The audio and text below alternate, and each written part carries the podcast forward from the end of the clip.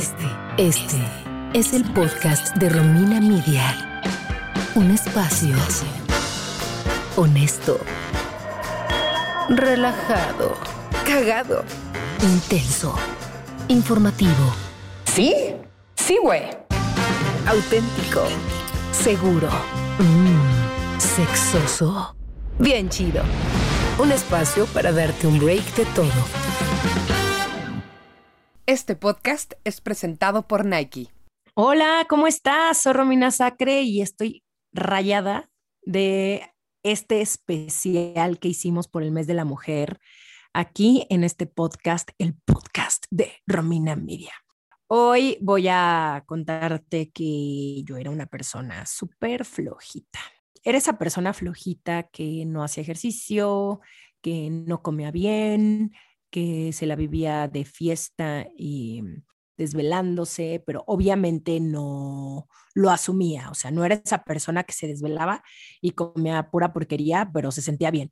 Era esa persona que la pasaba mal todo el tiempo por las decisiones que tomaba. Hasta que un día dije, me harté, porque siempre mi propósito de año nuevo era hacer ejercicio. ¿no? Ir al gimnasio. Ese era mi propósito de todos los años. Obviamente no lo cumplía. Y hasta que llegó el 2013, gracias a un ex eh, mío que era súper deportista, era súper intenso, hacía triatlones y maratones y bla. Y me dijo, ¿por qué no lo intentas? ¿Por qué no me acompañas un día al gimnasio y vemos qué pasa? Y yo, no. Y me di cuenta que yo tenía un traumita, que no sé de dónde venía, eh, pero yo no me podía poner leggings, por ejemplo. Eh, me daba ansiedad salir de mi casa en leggings porque en mi cabeza mis caderas eran demasiado grandes y cómo iba yo a ponerme leggings. Cuando llego a platicarle esto a Claudia Zaragoza, que eh, fue mi health coach durante eh, unos años, me dijo, pero ¿cómo? ¿Cómo que te da pena? Y yo, sí, no puedo ir al gimnasio en leggings, todo el mundo me va a estar viendo, me va a estar juzgando. Y me decía, este, nadie te va a hacer caso, todo el mundo está en su rollo, hazlo y ya. Obviamente lo, lo estoy diciendo así, como si no hubiera sido amorosa, pero fue súper amorosa en, durante todo ese proceso. Y el punto es que empecé a cambiar de hábitos. Empecé a comer saludable, que no significaba eh, comer asqueroso, ¿no? Porque la gente piensa que comer espinacas y cale es como lo peor que te puede pasar y al contrario, encontré una nueva forma de alimentarme de una forma consciente y de que todo lo que yo comiera me nutriera. Entonces le dije adiós a las dietas y empecé a comer delicioso y súper rico. Y de hecho nunca me, nunca me da hambre, la verdad. Digo, siempre tengo hambre, pero como muy bien. Eh, y, y, fue curioso porque, bueno, entonces empiezo a ir al gimnasio y empiezo a sentirme mejor y empiezo a ir a clases de pilates y a clases de spinning y las clases que había ahí en mi gimnasio. Y en el 2015 eh, empiezo a trabajar con Nike y Alma Peña me cita en su oficina y me dice, oye, pues pensé en ti, quiero invitarte a que corras un medio maratón el próximo año, ¿qué dices? Obviamente le iba a decir que sí, porque es Alma Peña, ¿no? Y trabajaba para Nike, yo quería trabajar con Nike, yo, sí, obvio, claro, Alma, ahí voy a estar. Salí de la, de la junta, iba con mi ex socio, con Juan Pablo, y me volteé a ver y me dice, obviamente no vas a correr medio maratón. Y yo volteé, obviamente no. Y yo pensé que se le iba a olvidar Alma. Y ahí está, en enero, mandándome un mensaje de, oye, pues los entrenamientos van a empezar, ¿qué dices? ¿Te animas? Y me moría de miedo. Yo decía, es que ¿cómo voy a correr 21 kilómetros cuando no puedo correr ni dos sin ahogarme? Y el punto es que empezaron los entrenamientos en enero y creo que fue finales de abril Creo que sí. Y entonces entrené de enero a abril, eh, poco a poco, siendo súper amorosa y consciente durante todo el proceso. Y que corro medio maratón. Yo, la que creía que nunca iba a correr ni dos kilómetros, esa persona fui yo eh, y lo disfruté tanto. No saben lo que fue para mí cruzar esa meta. No ha habido algo más cabrón que ese momento. Nada, creo que nada me ha dado más satisfacción. Yo que ni mi libro. O sea, podría decir que mi medio maratón está en el número uno y podría decir que dos mi libro. Tres, todos mis emprendimientos. Eh, y me cambió mucho la forma de, de, relacionarme yo conmigo, yo con mi cuerpo y le agarré el chiste a hacer ejercicio. Digo, desde antes de hacer el medio maratón, pero le agarré el chiste a hacer ejercicio. Entendí que había un deporte para cada una, eh, que no tienes que hacer necesariamente lo que le gusta a tu amiga o lo que está de moda, sino que puedes encontrar gozo a través del deporte. Y por eso eh, invité a Pau López, que es una basquetbolista profesional, a que platicara de este amor que tiene hacia el deporte, el cómo eh, hacer equipo eh, le ha cambiado también ha cambiado también su vida personal, ¿no? Y la importancia de tener esto en mente, porque creo que cuando empiezas a ver los efectos del ejercicio en tu vida en general, se vuelve, eh, tienes otra relación, tienes otra conexión y yo soy ejemplo de eso. Yo no sé qué haría si no hiciera ejercicio, si no practicara ninguna actividad física, que ahora por el momento solamente hago pilates y yoga y a veces hago ciclo, em, pero me cambió muchísimo y de hecho durante la pandemia algo que nunca hacía era hacer ejercicio dentro de mi casa porque pensaba que era de hueva. Y no, fíjense que ahora lo amo. Entonces, si todavía no te animas a hacer alguna actividad física, te invito a que lo intentes, a que pruebes, a que encuentres esa actividad que haga sentido contigo y con tu corazón. Pero bueno, ya eh, no les voy a echar más choro, vayamos a nuestra plática con Pau. Síguenos en Twitter, Facebook e Instagram como Romina Miria. Suscríbete a nuestro newsletter en rominamedia.com. A continuación, el diálogo, la tertulia, el coloquio. ¿Qué es eso? Pues platicar. Ah, ya. Tú hablas, yo escucho. Tengo el gusto de poder platicar con Paulina López, que es una basquetbolista veracruzana, que a sus 17 años ya forma parte de la preselección nacional U18, que es menores de 18, de la cual también formó parte más joven en la categoría U16. Y en 2018 quedó entre las 11 seleccionadas de más de 2.000 jugadoras de todo el país para formar parte del equipo nacional, entrenando en el Centro Nacional de Alto Rendimiento recibió una invitación por la NBA Academy para formar parte de su campamento en Latinoamérica. Formó parte de las preseleccionadas para participar en la FIBA Américas 2019 en Chile, pero no pudo participar por una lesión en la rodilla. La cantidad de reconocimientos y primeros lugares que tiene Paulina son tantos que necesitamos toda una serie de podcasts para mencionarlos. Su hermana, Romina, también es basquetbolista y suben contenidos a TikTok e Instagram mezclando el baloncesto con el baile. Pau, muchísimas gracias por estar aquí conmigo hoy. ¿Cómo estás? Hola Romina, la verdad, muy bien, muy contenta de pues formar parte de este pequeño proyecto que tienen. Estoy muy feliz de poder compartir contigo un poco de mi vida. Oye, ¿recuerdas tu primer contacto con un balón de básquetbol? ¿Qué sentiste? Bueno, por supuesto que lo recuerdo de mis primeros entrenamientos, partidos o torneos en los cuales yo participé. Realmente para mí comenzó en la escuela, algo pues no tan pequeña como pareciera, de unos 8 o 9 años. Y te digo no tan pequeña porque si tomamos en cuenta que tengo compañeras y compañeros que prácticamente nacieron con un balón de básquetbol en la cuna. Así de que antes de tomar tu mamila, toma un balón y ponte a votar. Sí, claro, si el papá o la mamá juegan, ¿no? Entonces, en la escuela donde estudié mi primaria y secundaria, muchas chicas juegan básquetbol. Al principio, con solo tener la pelota, correr de un lado a otro y ya si llegábamos a meter una canasta, bueno, pues para mí la verdad era como ganar la Copa del Mundo. Oye, ¿y pensaste en ese momento que era tu pasión o fue algo que se dio poco a poco? Pues como te decía hace un momento, al principio solo fue una actividad más. Hacer deporte, jugar partidos y pasar un buen rato con mis amigas de la escuela. Ya la pasión me llegó un poco después cuando me invitaron no solo a jugar torneos en ligas escolares, había torneos de selectivos ya a los 12 años para elegir a la selección de Veracruz y jugar contra otros municipios.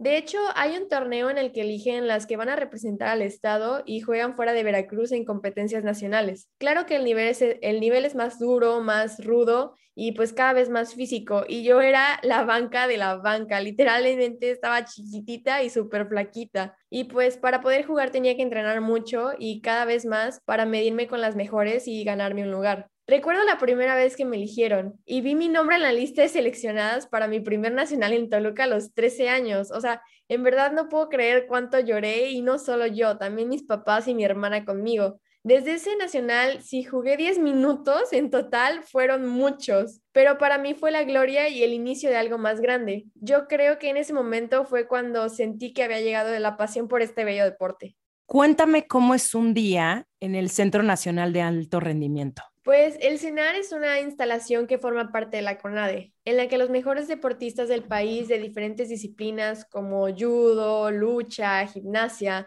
natación, handball, entre otros, realizan su formación y preparación para las diversas competencias deportivas nacionales e internacionales. Puede ser desde un mundial hasta los Juegos Olímpicos. Entonces, estudiar, entrenar y vivir en el CENAR es una experiencia única. Convivir con estos deportistas y promesas del deporte mexicano es muy motivante. Literalmente es estar 24 horas enfocadas para trabajar en tu sueño. Entonces, levantarte muy temprano para entrenar, correr a prepararte para desayunar, ir a la escuela, hacer tareas y actividades por la tarde y volver a correr para llegar al entrenamiento, después dormir y repetir al día siguiente, la verdad es súper exigente y súper demandante. Pero siempre he pensado que si amas lo que haces y si realmente te entregas al deporte, el deporte te ofrece cosas maravillosas que la verdad ni te imaginas y te pone en el camino de ser una mejor persona en la vida sin duda alguna, además de darte oportunidades que no se repiten en la vida ahorita estabas mencionando que entrenas eh, con, con, otros deportistas. ¿En algún momento te ha entrado la curiosidad por practicar, alguna, por practicar algún otro deporte? Pues mira, la verdad, eh, me pongo a ver luego los entrenamientos o algunas competencias que se realizan allí en el CENAR, pero yo siento que el básquetbol para mí es algo súper importante y la verdad mi vida es, gira en torno a este deporte que tanto me gusta entonces me ha abierto tantas puertas que siento que no podría salirme de este deporte para entrar a alguno, algún otro. Aunque sea así como de hobby en tu tiempo libre. Pues a mí me gusta mucho lo de el básquetbol. Esto, la verdad, tal vez podría ocuparlo como un hobby, pero siento que mi vida gira en torno literalmente a este deporte del básquetbol. Lo disfruto tanto que me llena tanto que no podría salirme e irme a otro deporte. Oye, se dice muchísimo que las mujeres no pueden trabajar juntas. Sin embargo, tú y tu equipo son la prueba de que esto es un mito. ¿Cómo es jugar, entrenar y prácticamente vivir con un equipo de mujeres? Pues la verdad es así como lo dices, vives con tu equipo, literal, duermes, comes, cantas, ríes, lloras, te distraes todo el tiempo y todo esto juntas. Y pues yo creo que eso se convierte en tu familia y como en cualquier familia, pues no siempre vas a estar de acuerdo en todo. Te podrás pelear o no siempre vas a compartir igual con todas pero siempre contarás con su apoyo. Y en eso de que las mujeres no pueden trabajar juntas, la verdad no estoy nada de acuerdo. Cuando hay un objetivo en común y lo logras entender, es cuando se hace más fácil conseguir cualquier meta que te propongas. ¿Y qué me dices de la competencia? ¿Hay pues competencia o la saben manejar? Pues en un equipo de 12 jugadoras, donde solamente 5 puede estar en la cancha, pues la verdad hay muchísima competencia. Sé que para poder alcanzar el alto rendimiento, pues debemos exigirnos, por eso la competencia es importante, pero ahí entra pues una competencia sana. No se trata de competir por ser mejor que alguien, más bien es de competir para alcanzar el máximo nivel como equipo. Me encanta lo que acabas de decir, justo que la competencia no es para ser mejor tú, sino para lograr un objetivo en común. ¿Y cuál crees que es el secreto o más bien el factor más importante para lograr que el equipo alcance su máximo potencial? Pues para mí no hay ningún secreto. En esto entra mucho la filosofía de nuestro entrenador Enrique Zúñiga. Siempre nos dice que para lograr un objetivo debemos saber cuál es nuestra función o rol en el equipo. Siento que esa es la base de todo. Lejos de querer sobresalir individualmente, siempre debemos anteponer al equipo que está por encima de todo. Es menos difícil alcanzar las metas unidas que de manera individual. ¿Y alguna vez te han hecho menos por ser mujer en el deporte? Y si sí, ¿cómo lo has manejado? Pues sí me han intentado hacer menos en el deporte, pero pues no solamente por ser mujer, también por mi estatura, por mi físico, el que no haya como un árbol genealógico basquetbolista en mi vida, porque pues es un ambiente un tanto cerrado y machista como en muchos otros. Pero aquí sí entra mucho la parte de mi familia, ¿sabes? Siempre me han enseñado que absolutamente nada es fácil, que no puedo dejarme vencer al primer no o porque algo no me resulta como espero. Si tú deseas algo o tienes una meta, debes esforzarte, debes prepararte, debes ser constante y nunca dejar que calle en tu voz. Nadie tiene derecho a frenarte, solo tú te das por vencido y pues la verdad eso para mí nunca ha sido una opción. ¿Hay algo que te digas antes de entrar a un partido? Sí, la verdad, eh, busco mucho lo mental. Siempre es como estate calmada, piensa en lo que vas a hacer, eh, pon atención a lo que pasa a tu alrededor y tienes que trabajar con ello. Aunque las circunstancias pues sean complicadas, tienes que dar el 100% y dar lo mejor de ti. Y cuando pierdes, ¿qué pasa? Pues ah, salgo de los partidos y pues sí me siento medio mal o así como pues que se me va a venir como algo encima, ¿no? Pero siempre busco eh, sacar todo eso de mi mente, agarrar las cosas y decir, viene el siguiente, eh, puedes hacerlo, vas a cambiar el chip, vas a entrar más duro y puedes lograr cualquier cosa. ¿Hay algún ritual que hagas en esos casos? Porque eh, casi siempre todo gira en torno a los éxitos. Y yo creo que más bien en los fracasos, cuando las cosas no nos salen bien, son las mejores oportunidades para reflexionar y ver qué podemos mejorar. ¿Qué haces tú? ¿Lo escribes? ¿Lo platicas con un psicólogo? ¿Lo platicas con tu coach? ¿Cómo es este proceso de entender cómo lo puedes hacer mejor? Pues sí lo practico, lo platico mucho con mi entrenador, pero yo creo que lo hago más con mi familia. Eh, ahorita que estuve pues lejos de mi casa era un poco más complicado, pero siempre terminando los partidos era llamarle a mis papás, decirles, ¿sabes qué? Es que pasó esto, esto y esto. Y ellos siempre me ayudaban y me levantaban y me decían, a ver, hija, no pasa nada, viene el otro. Eh, yo soy mucho de encomendarme a, a Dios. Entonces yo creo que mi ritual para entrar a un partido es agacharme, persinarme, decir que todo va a estar bien, que no va a pasar nada, que le entre duro y pues nada más que, que pueda hacer cualquier cosa. Mí me gusta mucho esa combinación porque, digo, independientemente de en quién crea cada quien, sí considero que es una mezcla entre mucho trabajo, mucho entrenamiento, preparación, pero también fe. Claro, la verdad estoy muy de acuerdo contigo. La fe es algo muy importante y no solamente en ese deporte, en cualquier deporte y además en la vida, ¿no? Siempre va a haber eh, algún camino difícil, pero si tienes mucha fe, puedes lograr cualquier cosa. Sí, que vas a confiar en que lo que pase va a ser lo mejor.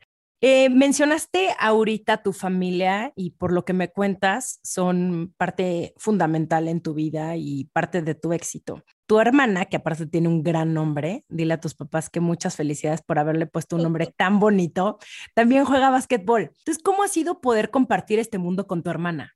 Sí, mi hermana Romina no solo juega básquet, también te puedo decir que es mucho mejor que yo cuando tenía su edad. Ella es parte de mi inspiración y lo que pues me hace levantarme en los días malos, pues me da mucha energía que normalmente necesito. Cuando salí de la ciudad a la Ciudad de México fue muy duro, pues todo el tiempo estábamos juntas, pero pues eso también nos ha hecho valorar lo que tenemos como hermanas y entender que tenemos casi los mismos objetivos y pues eso requiere de mucho sacrificio. Ahorita con la pandemia y que pude regresar a mi casa hemos vuelto a entrenar y jugar juntas y la verdad ha sido muy especial volver a, a estar con ella. Ay, qué bonito poder conectar con tu hermana de esa forma. Yo también conecto con mi hermana, pero a través de la cocina, por ejemplo.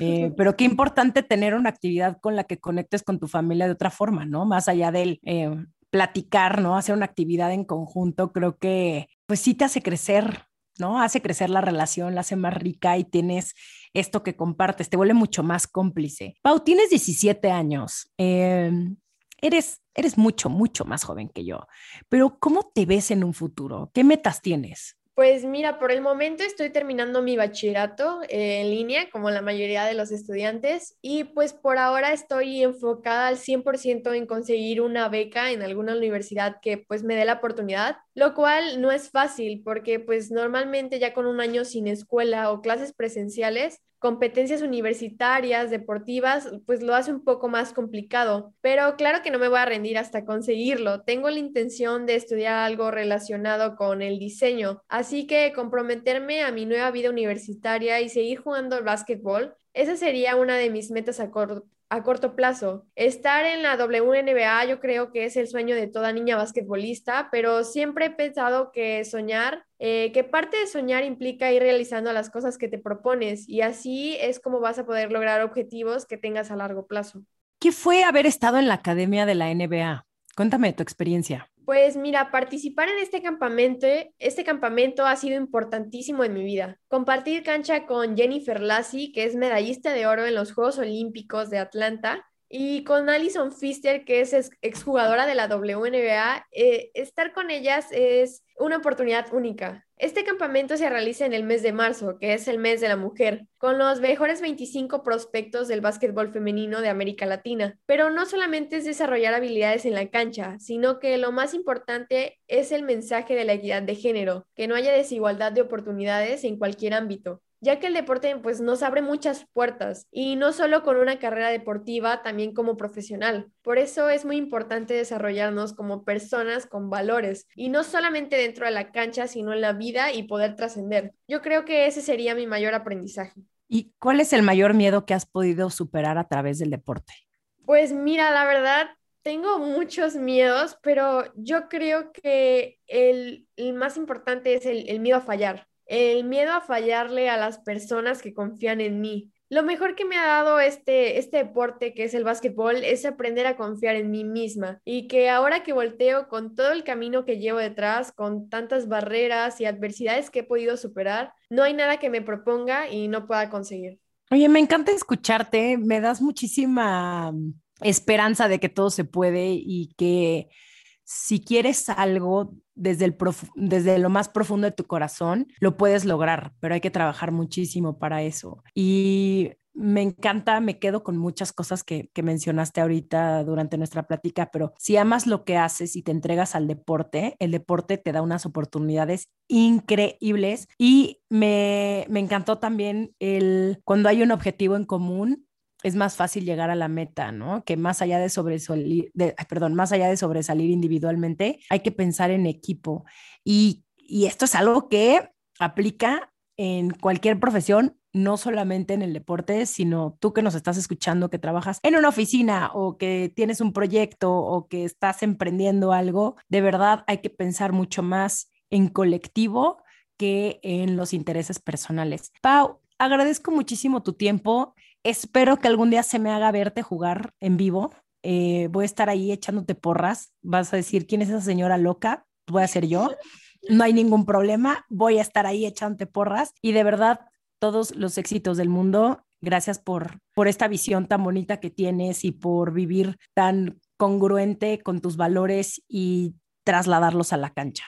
No, hombre, Romina, muchas gracias a ti, la verdad, pues por invitarme. Estoy, estoy muy emocionada de estar aquí, de haber podido compartir un poquito pues de mi vida y hablar contigo sobre esto. Pau, ¿dónde te puede seguir la gente? Pues mira, tengo Instagram, me pueden seguir como Pau López-07, al igual que en mi TikTok, y en Facebook me encuentro como Paulina López Cervantes. Muchísimas gracias, Pau. Un beso. Este podcast fue presentado por Nike. El podcast de Romina Media es una producción de Romina Media Radio. Gracias por escuchar.